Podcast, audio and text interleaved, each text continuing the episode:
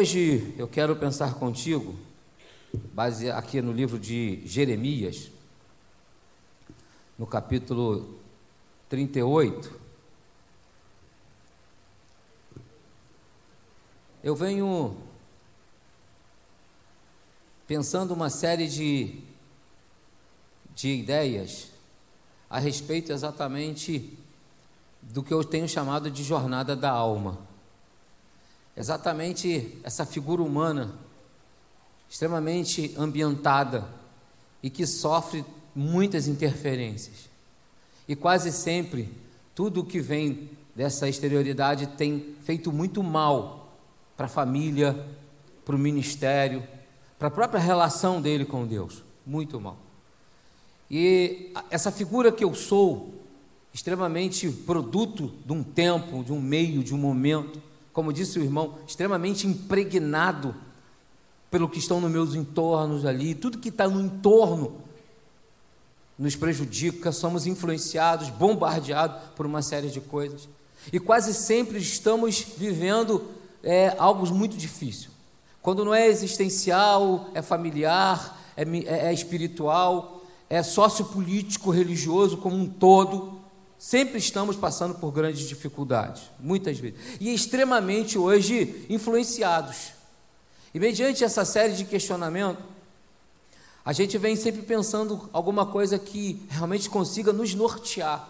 Não é uma receita e também não é algo que vai resolver a nossa questão, mas é mais uma dose daquilo que Deus quer através da Sua palavra para que a gente volte para casa melhor.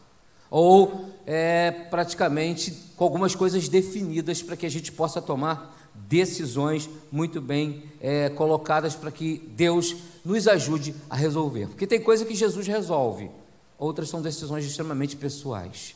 E as pessoais ele não vai fazer. Nós precisamos tomar decisões.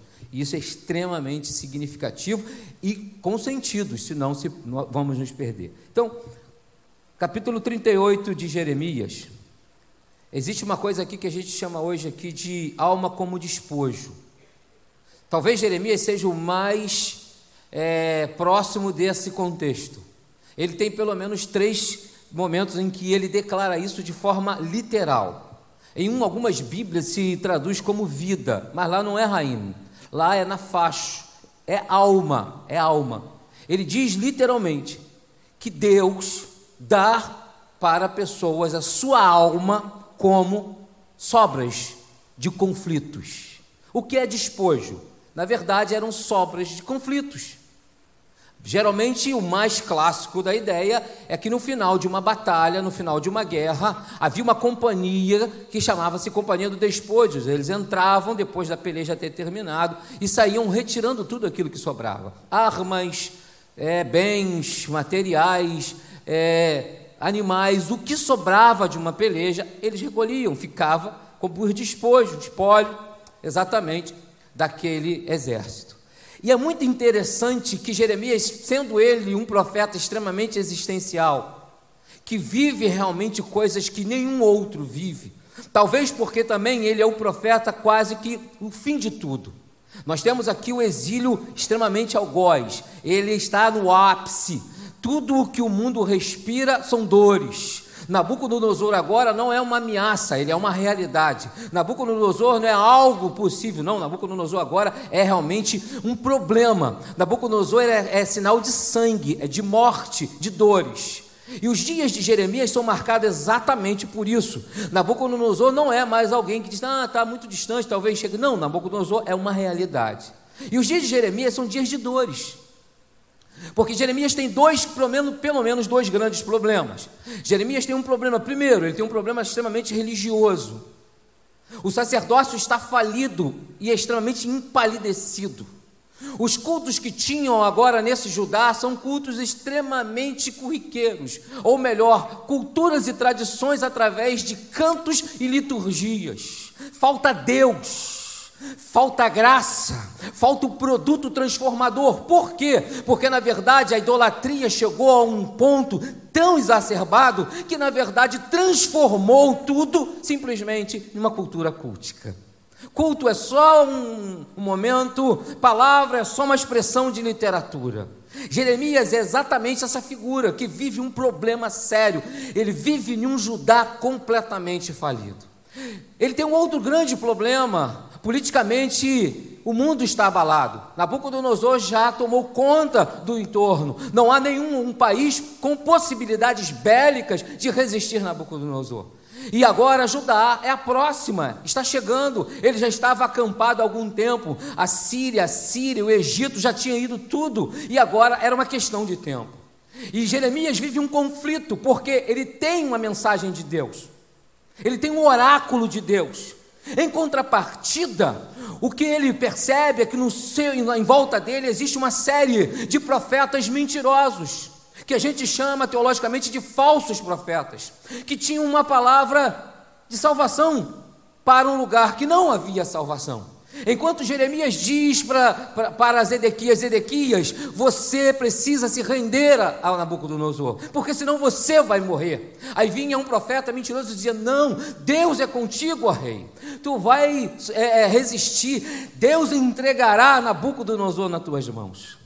E dentro desse conflito, dentro desse momento extremamente angustioso e de dores, Deus está preparando também um fim de um tempo. Jeremias é talvez o profeta do fim. Em que sentido? O movimento profético de Israel, que foi tão importante, tão significativo e que vai marcar uma era, mas também vai marcar o fim. Está chegando ao fim, porque depois do exílio, Deus faz alguns reparos e algumas citações e encerra o tempo profético. Encerra o tempo profético. Então Jeremias vive tudo isso, chamado talvez muito cedo esse momento aqui ele já tinha praticamente quase 27 anos, 28 talvez, de ministério, porque ele vai ser chamado é, no 13 terceiro ano de Josias, e esse é o nono de Zedequias, ele já está praticamente há 27 anos vivendo uma vida de sofrimento, vida de dores, por isso chamado de profeta chorão, por isso que é um dos maiores autores de uma poesia de lamentação, talvez seja o pai das lamentações, da sabedoria e da poesia hebraica. Por quê? Porque carregava na sua alma muitas dores, que não eram consequências de uma vida dele, era consequências de uma vida do todo, era consequência dele, do seu povo, do rei e da própria vida cristã, ou vida espiritual, ou vida de fé, se a gente pode chamar desse jeito. Essa figura, não sabemos quantos anos tinha nessa época, mas sabemos que era um homem extremamente experimentado das dores da vida. E agora ele tem só uma coisa que lhe resta: a alma. Ele tem só o celeiro da existência. Ele tem realmente onde todas as coisas acontecem. E o grande barato de tudo isso aqui é que Deus não deixa para ele. É como se ele, na verdade, apesar de tudo, fosse só verdadeiramente uma boca de Deus para dizer coisa para os outros. Muitas vezes já me debrucei sobre esse texto numa questão devocional, numa questão de uma literatura, uma leitura para poder expor, ou até numa leitura para poder dar uma aula. E uma das coisas que sempre me questiona é exatamente isso, que Jeremias, ele é exatamente uma figura comum como qualquer outra, que simplesmente tem um chamado. Ele só tem um chamado, mas ele é comum. E Deus não faz referência a ele, mas faz referência a quem está próximo. Porque o evangelho em que nós vivemos perdeu talvez o seu tom, porque quase sempre nós estamos extremamente preocupados conosco. Não existe mais evangelho para mim, é para o meu próximo. Porque o evangelho a qual eu necessito já tenho. Eu não preciso de mais nada para continuar evangelho. Por quê? Porque o que Deus já me fez entender é suficiente para me levar à eternidade. Se hoje for me retirado todas as coisas, não tem problema, porque o que eu já li e o que eu já pensei, basta. Então, na verdade, se eu paro para pensar, o Evangelho não é meu, não é para mim, é para o meu próximo, é para quem está muito próximo, que está do meu lado. E é sobre essa perspectiva que tudo roda. Então, uma perspectiva de dor, de destruição, de sangue, de referências a uma vida ou a morte, mas você vai perceber que na verdade Deus não está tratando com Jeremias. Deus está tratando com os os Obed-Meleques da vida. Que na verdade é um apelido, né? Ebed, servo, Melech, rei. Simplesmente o servo do rei. Não é alguém que tem um nome, porque ele era etíope. Não sabemos qual era o verdadeiro nome desse homem. Mas ele era chamado ali simplesmente de servo do rei. Alguém parado ali. E é por essa figura simples, gentílica, que não tinha um direito constituído exatamente por toda a literatura levítica, mas que já está dentro de um conceito de salvação. Alguém me perguntou no outro dia, salvação, eu falei, não, fica tranquilo que a salvação está lá desde o começo.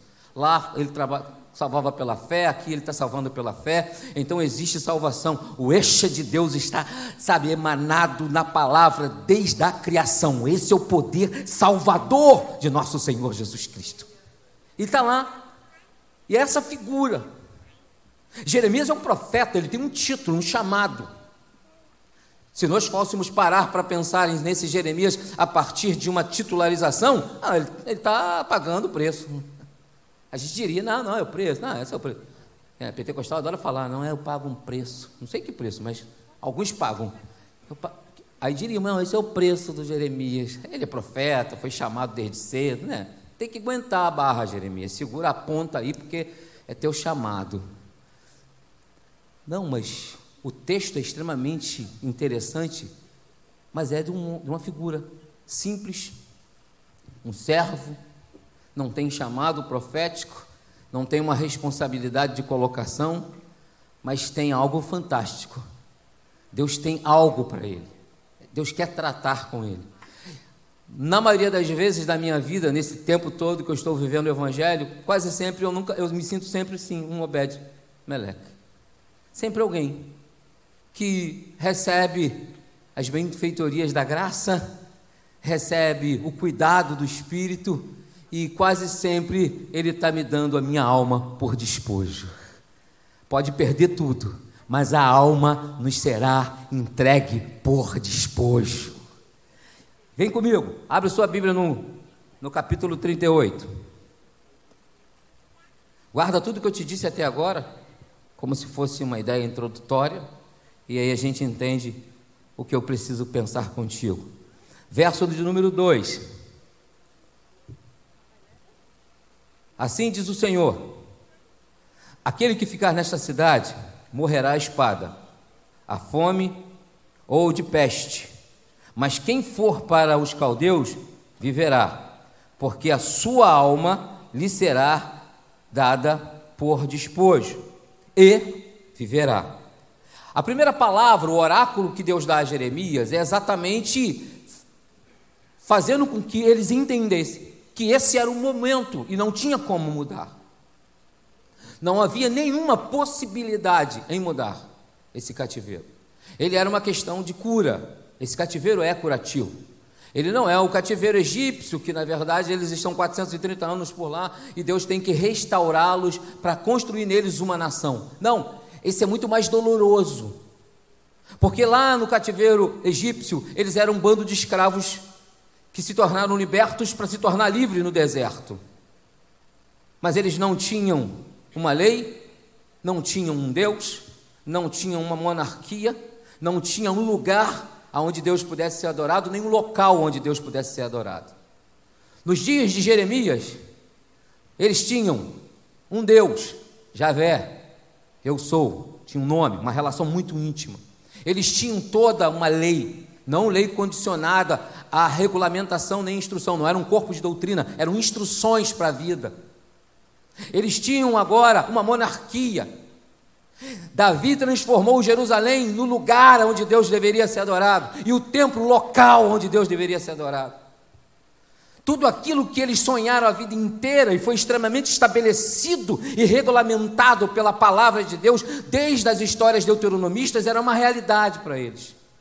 E de repente, o pecado, extremamente atrelado ao conceito chamado idolatria, a injustiça social, o abandono das coisas, levaram-nos agora a viver um outro exílio, muito pior, Porque se o outro era escravos que foram simplesmente libertos para se tornarem livres e eram construído o caráter de Deus, o caráter de nação para se tornar uma nação quando eles são sedentarizados em Canaã.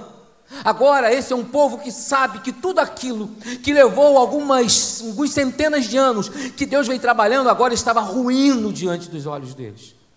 Estava destruído, acabado. Não havia reino não havia sacerdócio, não havia mais monarquia, não há mais uma lei, o templo vai cair, tudo aquilo que Deus havia realizado está ruindo diante dos olhos deles.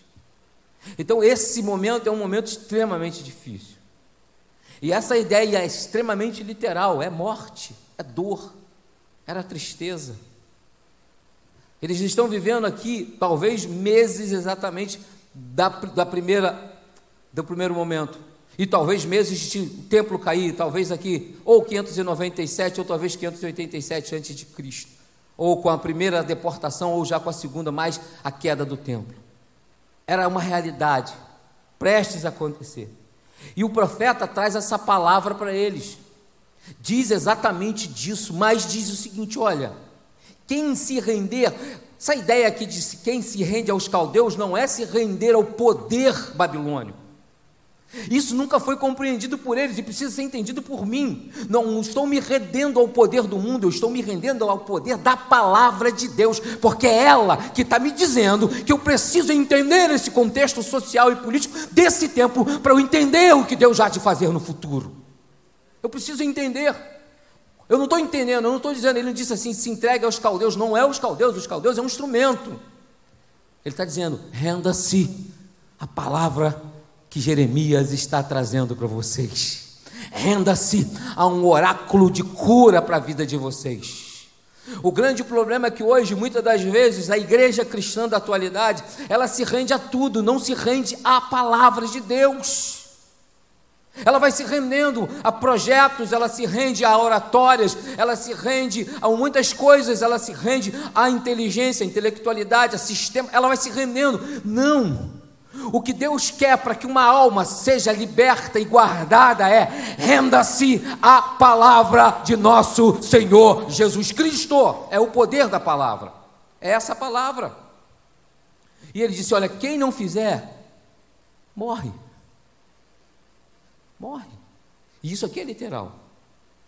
Se a gente contextualiza, se aplica, se faz, traz para a vida, existe muitas hoje muitos tipos de morte no que podemos descrever a partir do que vivemos. Mas esse caso é literal, vai morrer. Quem não se render, morre. Aí ele diz assim no verso 3: Assim diz o Senhor: esta cidade, infalivelmente, será entregue nas mãos do exército da Babilônia, e ele a tomará.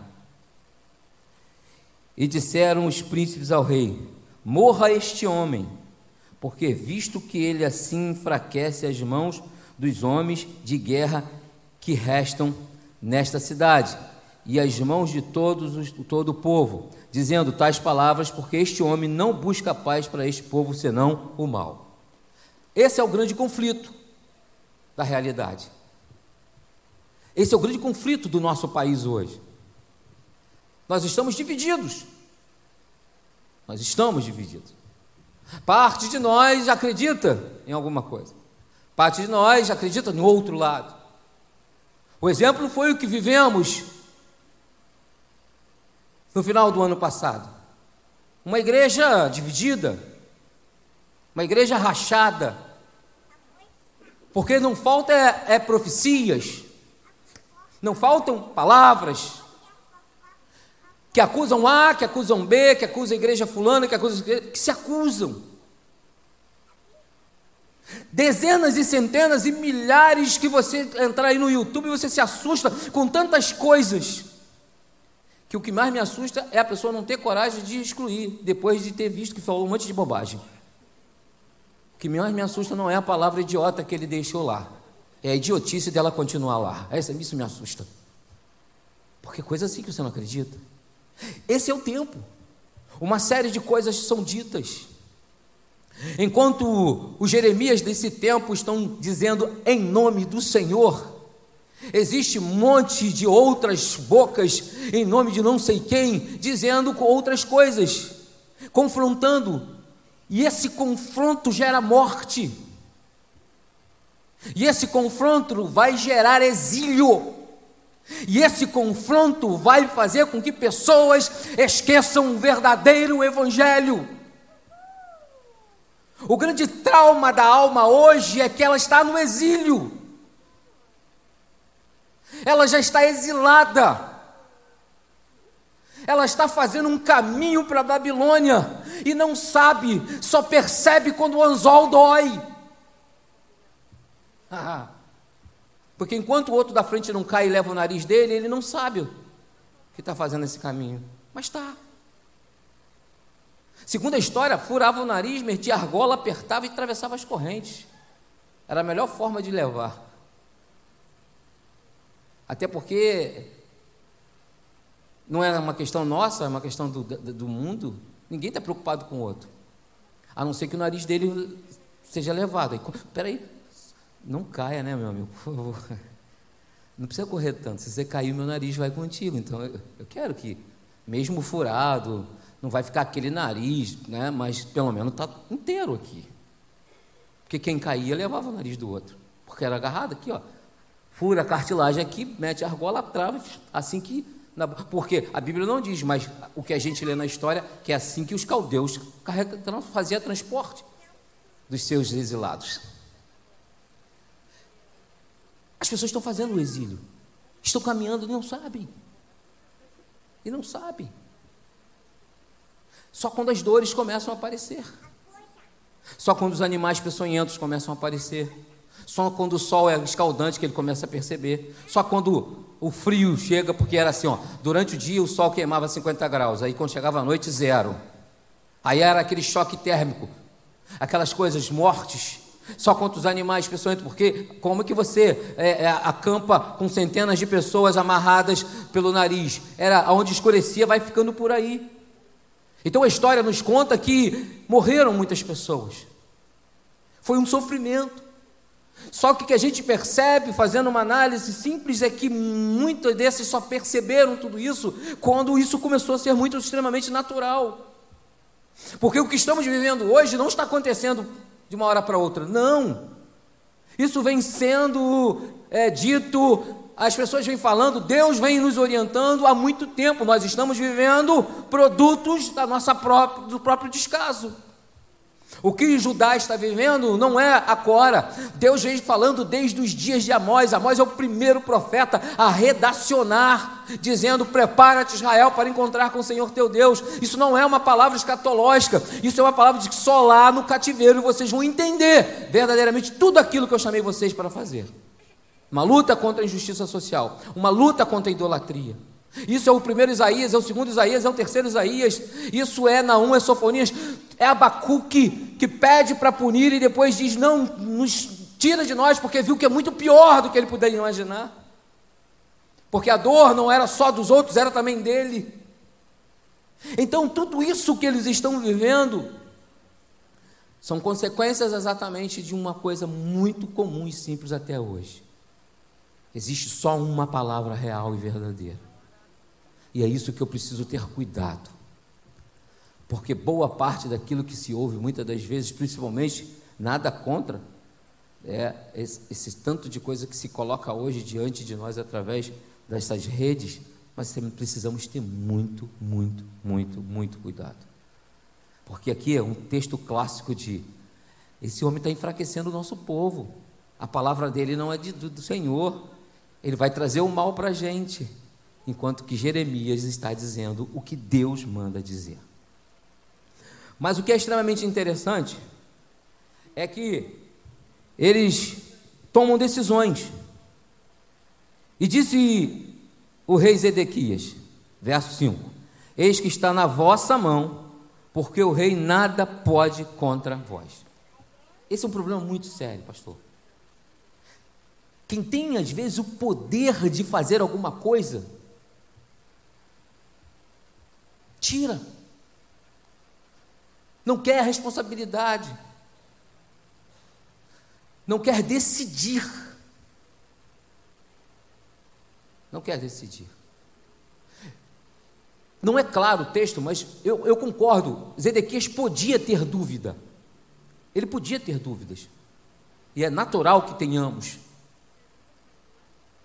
Mas o, o sentido é que ele tinha que tomar uma decisão, analisar as, as causas, avaliar os processos, mandar o arauto ir ver aonde realmente Nabucodonosor estava, e se era real. E mediante a situação espiritual de, de Judá, ele sabia que alguma coisa estava errada. Zedequias nunca foi uma criança no trono, e muito menos um desconhecedor, sabe? Um neófito no conhecimento da lei de Deus. Não, porque para ser ele, rei ele tinha que passar pelo escopo. O grande problema é que muitas das vezes nós não queremos fazer uma leitura da realidade a qual estamos vivendo.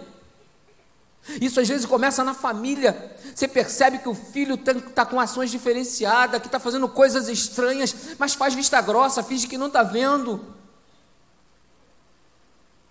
A igreja começou a perder o contato, sabe? Começou a ficar mística, um monte de misticismo, mas aí não quer se posicionar e aí recua. Põe a responsabilidade da, na mão de quem não tem essa responsabilidade. A responsabilidade de conduzir até quando o pastor Newton deixar e topava é minha. Eu preciso decidir aquilo que precisa ser feito naquele lugar. Eu posso tomar conselho, eu posso vir aqui conversar com o pastor Jais, eu venho aqui converso com o pastor Ediel, com o pastor Newton, mas eu preciso decidir. Eu não posso me abster da minha responsabilidade e pôr nas mãos de quem não tem. É assim no teu casamento, é assim na tua família, é assim no teu negócio. Você não pode pôr nas mãos dos outros uma responsabilidade que é tua. Porque senão vai desandar. É 100% de certeza que vai acabar mal. Porque quando ele abre mão, quando ele recua, a razão vai para o fosso. A razão vai para o fosso. A voz profética vai para a lama. O chamado vai para o buraco. É o que acontece com Jeremias. Quando ele disse: Faz o que vocês querem fazer, quando você puder, lê em casa, pegam Jeremias, jogam na cisterna. E o texto é, é muito interessante que o redator diz para a gente o seguinte: não tinha água, tinha só lama. O cara fica na lama, é lama. Talvez se tivesse água, né? A água dá um, um sentido mais tranquilo, macio, você consegue se movimentar. Talvez você consiga até saciar sua sede. De repente você tem uma esperança, não pode encher, eu vou nadando igual, eu vou chegar no, lá em cima. Não, era lama. Quando você para para olhar, não precisa ser um hermeneuta, você vai perceber que é isso que vai para a lama. Chamado está na lama, o chamado de Jeremias está na lama, a voz profética está dentro de um buraco, o futuro está no, comprometido, tudo fica difícil, irmãos. Por uma decisão ou por uma não decisão. E aí, nesse momento, que tudo acontece. O relato é um relato único, mas depois você vai continuar lendo, você vai perceber que aí na cena chega exatamente essa figura chamado Obed Meleque. Por quê? Porque Deus precisa levantar pessoas desse jeito. A gente precisa de Obed Meleque nesse tempo. Deus te trouxe aqui hoje para que você volte para casa entendendo, você tem que ser o Obed-Meleque da tua família. Você está vendo que as coisas lá não estão bem, as coisas não estão legais, as decisões estão sendo extremamente mal, mal feitas e precipitadas, e tudo vai acabar dentro de uma cisterna, mas tem que ter alguém para o lado de fora, fazendo uma leitura diferenciada. Alguém que está ouvindo a voz de Deus e não está olhando o contexto, está olhando a graça que não está preocupado que, poxa, aqui um tem uma palavra e aqui tem dez falando, ao contrário, mas espera aí, eu preciso olhar e analisar isso. Porque Deus tem que nos levantar nesse tempo. Porque se não nos sobrar nada, nos sobra a alma. Se tudo for destruído como foi, fique em paz, porque o que você tem de mais importante Deus vai manter é a tua alma. Aonde? Aonde está todas as tuas emoções. Tu não vai virar um ser pedrado, tu não vai virar um ser, sabe, kamikaze, louco, descomprometido de todas as coisas, frio, calculista, não. Sempre vai haver a emoção da graça, as lágrimas da comunhão na tua vida e no teu coração. É esse sentimento que Deus não quer que eu perca. Ficar cético, frio, materialista, calculista. Ah, graça mais comunhão, menos Espírito Santo. Matematicamente, você está morto. Ligue para o Boa Vida. Pode ligar ali pro, do lado. Bate na porta, não ligue não. Vem aqui do lado, tem um tal de Santa Catarina ali. Bata lá e já faça o seu cadastro, porque tu vai pro pau. Porque fica assim. A gente vai ficando. Vamos ficando. Então eu não posso perder isso. Eu não posso perder. Deus tem que me levantar como Obed Meleque nesse tempo. Porque o chamado não é meu. Mas eu vou ser importante no chamado dele. Marido, o chamado não é teu, mas seja Obed Meleque no chamado da tua esposa. Esposa, o chamado não é teu, mas seja um Obed Meleque no chamado do teu esposo. Esteja ali, porque você está fazendo uma leitura de fora. Ele olha e diz: opa, é Deus. Chamou o rei, Chamou aquele mesmo Zedequias que, ah, não, deixa para lá, vocês estão dizendo, não, chamou e diz, não, ele vai morrer. E o texto não nos deixa claro, mas ele deve ter dito, meu amigo, isso é Deus. É Deus. Aí ele de novo diz, não, faz o que você quiser, tira. Agora ele pode tirar sozinho? Não. Tem ministério que já está atolado. Sozinho, Obed, você não vai conseguir, mas olha aí o batalhão de gente, olha para o teu lado, aí está os teus irmãos. Chame, convoque, chama para orar, chama para jejuar, chama para caminhar junto. Deus vai nos dar graça. O que está faltando é alguém se posicionar na tua família. O que está faltando é alguém se posicionar nesse ministério. O que está faltando é alguém se posicionar na tua empresa. O que nos falta é dizer: Deus, eu sou um Obed Meleque. E não vai ficar Jeremias nenhum no fosso enquanto eu estiver por aqui. Nenhum. Nenhum ministério morre, nenhuma família acaba nós teremos um Obed desse tempo para a glória de Deus. Para a glória de Deus. Sozinho, claro que não. Alguém vai te ajudar. Estratégias, pegue corda, amarre, mas lá ele não fica. Capítulo 39. Nabucodonosor chegou. E Deus não está preocupado com o profeta mentiroso. Você pode olhar. Capítulo 38, eles estão dizendo: olha, tal, Deus estava. Mas no 39, o capitão chegou para fazer exatamente o que o verso 2 do 38 está dizendo. Um homem de nome difícil, né? Se não lê aqui, nem sai. Que é o chamado do capitão Neburuzaradã. Complicado o nome do homem. Esse homem tem a responsabilidade de entrar em Judá, especialmente em Jerusalém, e fazer aquilo que era para fazer, cumprir o que estava predito pelo profeta. Queimar a casa do rei, levar a família dele, tirar a vida. Mas havia uma coisa interessante. Jeremias não. Jeremias fica em paz. Ó, Jeremias, você vai fazer o seguinte: você chega lá, resistiu, passa o cerol. Queima mesmo, faca na caveira. Se fosse hoje, ele diria assim: ó, dá só de 40. Tá bom? Não tem problema não. Dá de 5,62, mete bala, dá de rajada logo. Hoje ele faria assim, se fosse hoje era assim. Lá era, não bota fogo não, explode tudo. C4, pá, igual filme, pá, explode tudo. Naquela época ele diz, ó, mete a espada, queima, mas Jeremias não. Acha um homem chamado Jeremias e salva ele. Como é que Nabucodonosor ficou sabendo de Jeremias? Simples.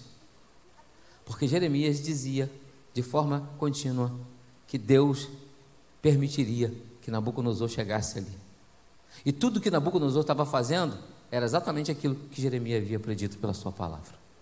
Então, meu irmão, o que nos salvará de tudo é falarmos a palavra de Deus. O que não vai nos manter como profeta em continuidade é realmente a palavra de Deus. Ela salva, literalmente, ela salva. Agora, a gente chega exatamente onde a gente queria chegar e a gente para, tem um minuto. Capítulo 39, verso 16.